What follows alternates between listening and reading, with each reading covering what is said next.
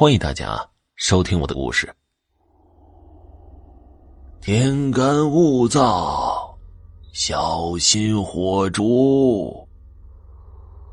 随着铜锣的敲响，张老伯打了一个哈欠，看了看天。哟，这都三更天了，都这么晚了，再敲一遍，我就准备回去睡了。夜晚深邃黑暗，街道上没有行人。瑟瑟秋风扫过，哗的一声，无数落叶翻卷，抬上了天空，无不散发着一股诡异感。阴人上路，阳人远离。苏子阳手拿着小阴锣，跟着师傅王真人，赶着十具阴人，向着街道而去。十具阴人身体僵硬，手脚绷得笔直，头上罩着黑布。苏子阳第一次跟随师傅赶尸，对一切都那么好奇。他低头从下面一看，天哪！尸体脸色惨白，嘴唇鲜红，双眼紧闭，还当真是一具死尸。师傅，这人都死了，为什么还能听师傅的指挥呢？王真人哼了一声：“哼，够你小子学的。”苏子阳手中的小阴锣不断敲响。当两人走到转角时，恰巧被打惊的张老伯看见，吓得他咣当一声丢了手里的铜锣，失声喊道：“妈呀！我只是倒了八辈子霉了！”苏子阳看着前面的老伯慌忙而逃。哈哈大笑，呵呵，师傅，你瞧他那怂样，难道我们赶尸的当真那么可怕吗？先不说我们赶尸的，就我们带的这十具尸体都是阴人，阴阳有别，这人活得好好的，总觉得见了死人心里会不舒服。还有啊，我们赶尸人常年接触都是尸体。身体上难免有一股死人味儿，虽然我们自己闻不到，这外人见我们觉得很不吉利，就像见了鬼。这也难怪了。王真人说完后，眉头一皱：“行了，这都大半夜了，我们赶紧去客栈安顿好这些阴人，我们也好休息。”是师傅。所谓客栈，也就是赶尸客栈。是专门为赶尸人提供的。师傅带我去了客栈，只见一座高大的建筑物矗立在郊外一旁。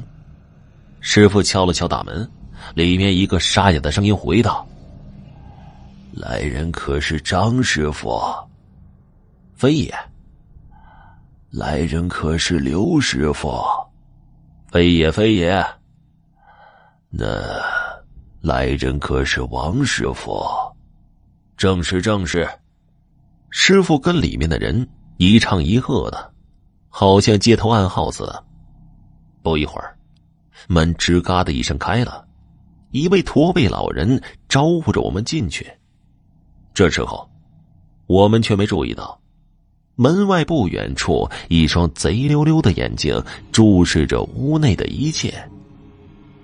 子阳啊！师傅不是告诉你，进屋关门吗？赶紧的，把门给关上。要是让人窥于尸体，这可怎么办呢？师傅严肃的说道：“嗨，师傅，你太严肃了。就你把这些尸体当宝贝一样，在外人看来，他们脏污晦气，避之不及，又怎么会来偷尸体呢？”王真人还没等我反应过来呢。一巴掌就拍在我头上，骂道：“臭小子，敢跟师傅顶嘴了！”驼背老头回过头来，嘿嘿一笑：“呵呵，王真人，什么时候带小娃娃赶尸了？啊，这是我新收的徒弟，这次出来带他长长见识。哦，原来如此啊。”那我进屋睡觉了，你们早些休息吧。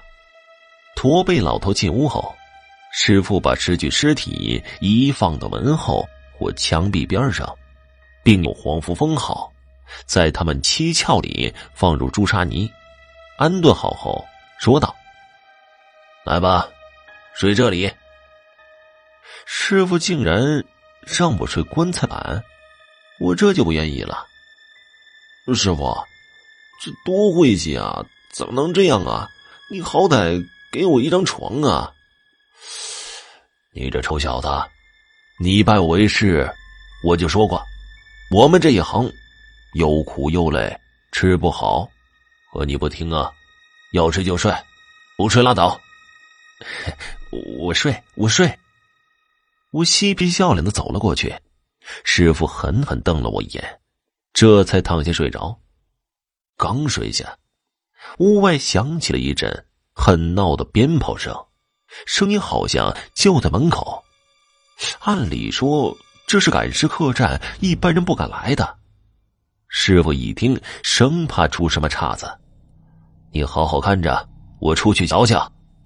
这一天本来又累又饿。晚上还没吃东西，我躺下眯着眼睛就睡，心想：这尸体谁会来偷啊？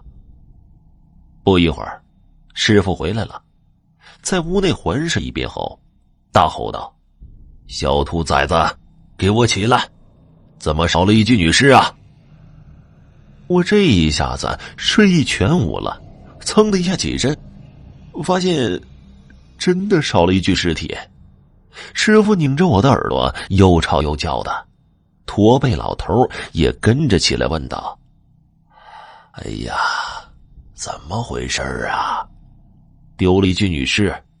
嗨，这年头丢了就丢了吧，大不了多赔人家一些钱。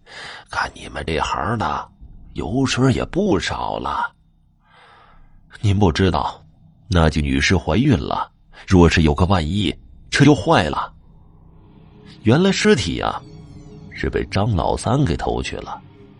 张老三是个穷小子家无赖，三十岁的人了，还没娶媳妇呢，谁家姑娘也瞧不上他。这小子这次见我们过来，寻思着偷一具尸体也好啊。张老三把尸体偷回家后，掀开面罩，简直惊呆了。眼前的女尸皮肤嫩的跟剥了壳的鸡蛋似的，脸上有些红晕，身材饱满，根本不像是死人，就跟睡着了似的。这可把他看得心猿意马，竟然做出了不可描述之事。完事后，张老三搂着女尸翻身睡觉。这时候，女尸噌的一声坐了起来，朝着张老三的脖子狠狠的咬去。等我们赶来的时候，张老三已经是断气多时，脖子上有一个很大的血窟窿，全身的血液都被吸干了，而且这家伙还没穿裤子，这可把师傅气得够呛，真是死有余辜啊！竟然敢做出这等羞人的事儿，哼！你现在倒是死了，一了百了，我可麻烦大了。师傅，那现在怎么办呢？还能怎么办呢？找呗。师傅说：“女尸和张老三苟合，吸收了人的精气，恐怕很快就要生产了，要赶紧找到女尸。说是一定要在天亮之前找到女尸，不然麻烦就大了。”这一晚，我被师傅臭骂一顿。趁着夜色，我们到处寻找女尸。本以为这次……出了大事女尸是找不回来了，恐怕还会出一场劫难。若是让女尸产子，那就是婴尸，那很恐怖的。谁知道天助我也，当晚打了一个很大的雷，却不见下雨。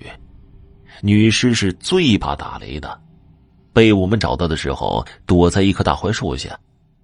师傅找到女尸后，女尸全身瑟瑟发抖。